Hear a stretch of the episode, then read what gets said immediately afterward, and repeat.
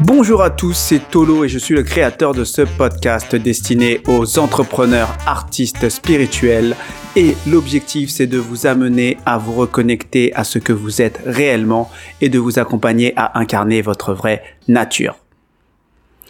Hier, je discutais avec une amie qui est coach aussi thérapeute on était au téléphone et évidemment vous imaginez bien que ces discussions entre personnes de ce milieu-là s'apparentent toujours à des séances de pseudo euh, coaching, de thérapie, voire des conférences, voire des ateliers parce qu'on ne peut pas s'empêcher de décortiquer l'autre, de poser des questions, de partager des tips ou autres conseils du moment qu'on a entendu ou qui pourrait aider notre interlocuteur.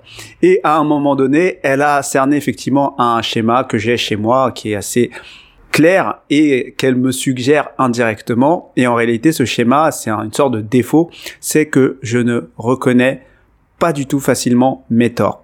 Et en particulier sur les sujets où il faut se positionner, donner son opinion, ou euh, des sujets euh, importants pour moi, comme les sujets que je traite dans les différents podcasts de ma roadmap.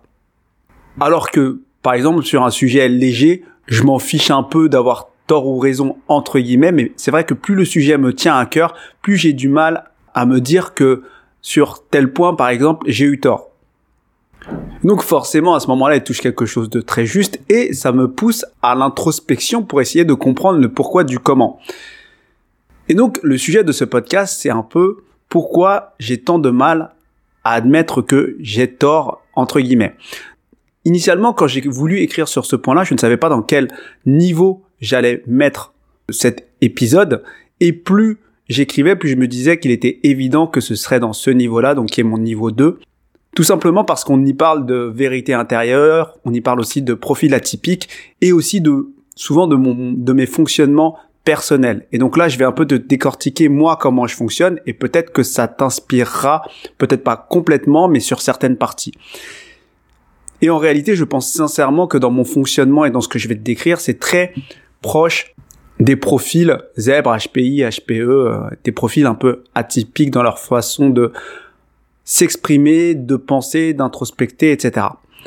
Donc déjà, la raison principale pour laquelle je ne reconnais pas mes torts, c'est que je n'estime pas souvent avoir tort. Donc c'est un peu prétentieux de dire ça J'imagine, effectivement, mais en réalité, si j'étais très honnête, c'est vraiment ce que je pense. Et donc la question, c'est qu'est-ce qui se cache derrière cette réalité, entre guillemets, personnelle. En fait, ce que je veux dire par là, c'est que quand je dis quelque chose, et notamment justement dans des propos qui me tiennent à cœur, où souvent il faut se positionner, il faut comprendre que moi, je suis d'abord guidé par un ressenti dans un premier temps, et dans un deuxième temps, je vais essayer de le formuler avec des mots. Et donc souvent, je n'interviens dans des conversations ou dans des discussions que lorsque justement je ressens quelque chose par rapport au sujet dont on me parle. Et donc que j'ai envie de faire l'effort de formuler en tout cas mon positionnement. Parce qu'en vrai, il y a plein de sujets dont j'en ai absolument rien à faire à table et parfois je laisse souvent les gens parler entre eux, surtout dans des petites conversations qui moi, je trouve ça très souvent inutile. Donc j'ai appris avec le temps à m'intéresser à des sujets qui ne m'intéressent pas justement, et donc de faire cette petite conversation parce que c'est important d'un point de vue social, mais en réalité c'est des sujets qui ne me font pas vibrer, et donc je ne suis pas du tout drivé par les mêmes choses dans ces sujets-là. Ce qui fait que il y a des discussions où je peux paraître complètement détaché, et d'autres je peux paraître complètement un peu trop à fond entre guillemets. Donc quand je me mets à partager une opinion, et que je suis pris dans une conversation un peu entre guillemets engageante, c'est que je suis guidé par un ressenti avant tout. Et je suis pas du tout en réalité, contrairement à ce qui pourrait paraître, pris par une euh, idéologie arrêtée ou un, un quelconque militantisme. Et c'est peut-être ça d'ailleurs qui est très très mal compris de mes interlocuteurs en général quand je parle de sujets un peu plus profonds entre guillemets. Donc ce que je partage dans ce type de conversation, ou même dans mes podcasts d'ailleurs, ça part très souvent, voire toujours, d'un feeling ou d'une intuition, et c'est ça en vérité qui porte mon propos. Et en fait, la difficulté de cet exercice, c'est que je vais essayer donc d'encapsuler une énergie avec des mots, mais pour moi, les mots, c'est un peu du détail, c'est pas du tout arrêté, c'est pas quelque chose qui est gravé dans le marbre, parce que je sais que c'est quelque chose du coup qui me limite dans la formulation de quelque chose qui est un peu intangible comme une sorte d'énergie. Et c'est ça le premier problème ou le premier écart que j'ai entre mon intention et ce que je veux faire et ce que perçoivent mes interlocuteurs. Parce que eux, ils entendent évidemment des mots, et je le comprends tout à fait, et à juste titre, ils s'arrêtent sur certains mots. Alors que moi, j'essaye de véhiculer un propos, une énergie, quelque chose qui leur permet de se concentrer sur des points ou de sentir un mouvement entre guillemets. Et ça, c'est pour moi le gros problème de la communication verbale, c'est que souvent on utilise des mots qui sont utilisés pour représenter quelque chose d'un point de vue, on va dire, universel, et c'est normal pour que l'on puisse se comprendre, alors qu'ils sont souvent limités, enfermants et parfois carrément inadaptés. Et donc, ma pensée, quand elle se conceptualise à travers différents concepts, que ce soit euh, politique, ésotérique ou autre, eh bien, elle va évoluer. Et par exemple, si je prends le cas des sujets, par exemple, politiques, les termes de gauche et droite aujourd'hui ne résonnent pas du tout de la même manière qu'ils pouvaient résonner il y a 10 ou 15 ans pour moi. Et pourtant, c'est exactement les mêmes mots. Et du coup, on peut avoir l'impression que j'ai changé de position. Mais en réalité, ce qui se passe, c'est que ma pensée s'est développée et ce que j'ai attaché énergétiquement à ces notions de droite et de gauche a évolué. Et donc, plus ma pensée évolue, plus finalement je peux prendre du recul sur ces fameux mots où tout le monde se met d'accord et les éventuelles supercheries, si supercheries il y a, ou les éventuelles restrictions qui enferment entre guillemets certains mots. Donc oui, mon avis évolue d'un point de vue en tout cas extérieur, puisque un jour je peux dire que je suis de tel point et de le lendemain je suis de l'autre côté. Et donc je comprends complètement qu'on pourrait dire que j'ai changé d'avis ou que j'ai eu tort avant, alors que pour moi, si je dis quelque chose tel jour et le lendemain je dis autre chose, ce n'est pas que j'ai changé d'avis, c'est que ma pensée a évolué. Et encore pire, c'est que pour moi, je dis exactement la même chose, sauf que j'ai plus de mots ou de concepts pour articuler l'énergie que je voulais transmettre. Donc en vérité, je défends un propos, mais derrière ce propos, je défends des valeurs. Et c'est vraiment ce qui se cache au bout du bout de ma sensibilité, on va dire, intuitive, c'est ces fameuses valeurs qui sont peut-être ordonnées d'une certaine manière, qui sont là que j'en ai conscience ou non. Et je n'ai pas du tout forcément une idéologie arrêtée ou une rhétorique arrêtée ou des arguments arrêtés pour défendre un propos. Je suis réellement drivé par quelque chose, on va dire, de supérieur qui va faire vibrer quelque part ma structure énergétique quand je vais entendre quelque chose qui est juste ou quelque chose qui n'est pas juste. Et c'est ça que je vais essayer de traduire. Et donc, à chaque contexte, finalement, à chaque personne différente, à chaque propos différent, à chaque argument, bah finalement, je vais être guidé par ça. Et donc, j'ai pas besoin d'avoir une grande mémoire sur l'argumentation, sur les sujets, etc. Parce que si quelque chose ne sonne pas juste, je vais simplement essayer de suivre pourquoi ça ne sonne pas juste et mettre des mots dans cette discussion pour qu'on arrive à ce moment où moi je suis poussé dans mes retranchements en termes d'introspection et qu'on comprenne où est le vrai point de friction entre moi et mon interlocuteur et qu'on puisse se mettre entre guillemets d'accord. Et donc ça c'est très très important dans ma façon de voir les choses parce que dans ma personnalité, moi personnellement j'ai toujours essayé de comprendre l'énergie qui se cache derrière le propos de mon interlocuteur. Et donc, j'ai toujours fait cet effort, on va dire, mental, cet exercice de me mettre à la place de l'autre et de savoir comment lui, il fonctionne et pourquoi il pense comme ça. De la même manière que pourquoi moi, je pense comme ça.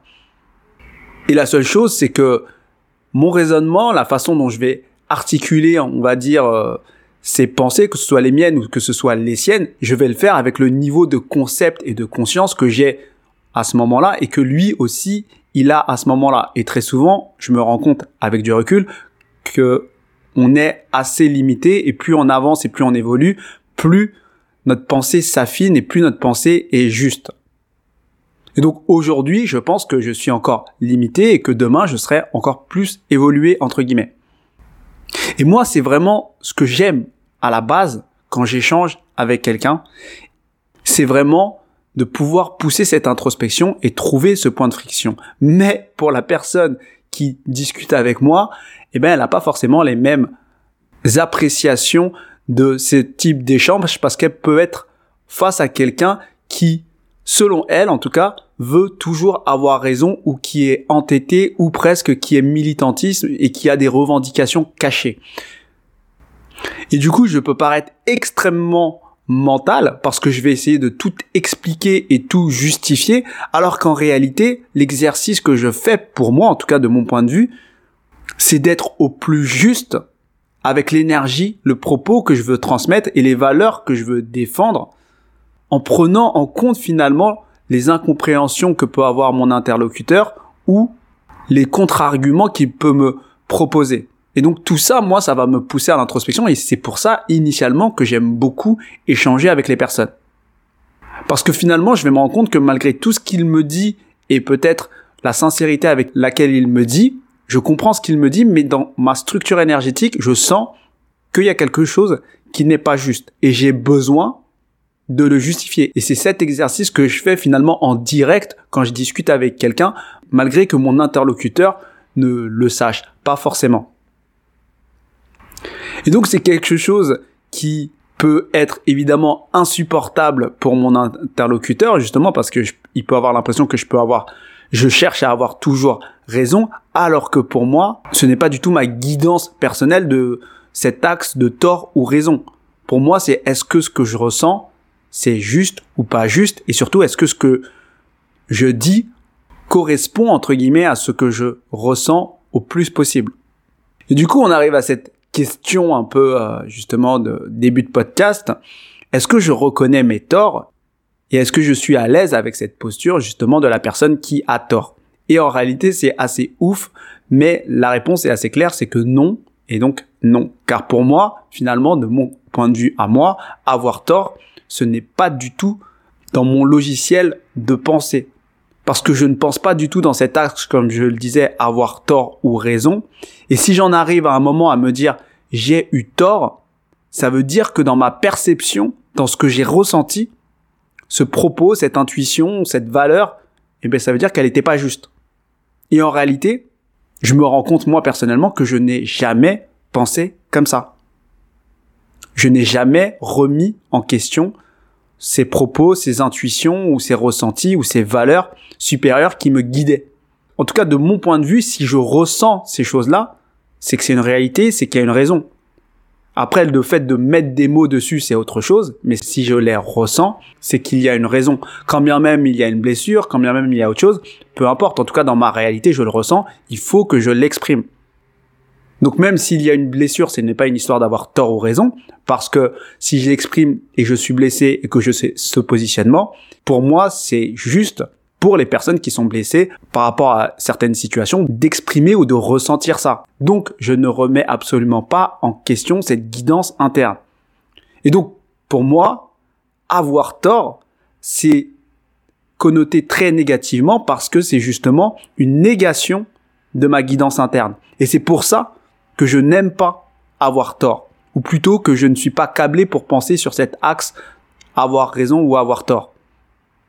Parce que dans, de mon point de vue, si j'écoute ma guidance interne et si j'essaye d'être au plus juste pour la traduction verbale de cette guidance, mais j'aurai toujours raison. Même si les mots peuvent changer d'un jour sur l'autre parce que mon logiciel de pensée, mes concepts sont beaucoup plus développés, mais en réalité, pour moi, j'ai toujours raison.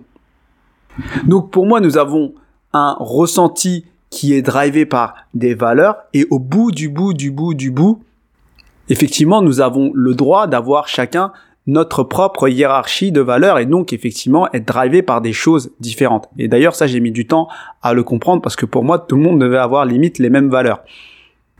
Et donc à partir de là, effectivement, on peut se rendre compte que notre perception du monde et que l'utilisation finalement des mots est limitée à un instant T. Et donc, effectivement, il faut faire preuve de tolérance. Mais pour moi, me positionner à un moment et traduire ce que je ressens, ce n'est absolument pas avoir tort.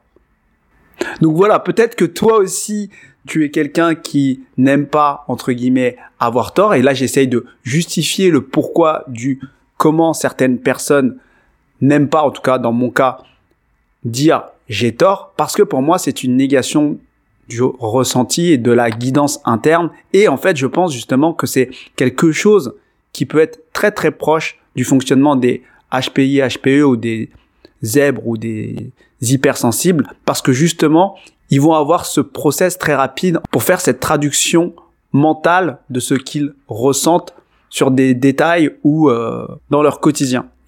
Donc voilà ce que j'avais envie de te partager aujourd'hui. C'est un podcast, encore une fois, d'introspection pour que tu puisses t'y reconnaître ou pas, peu importe.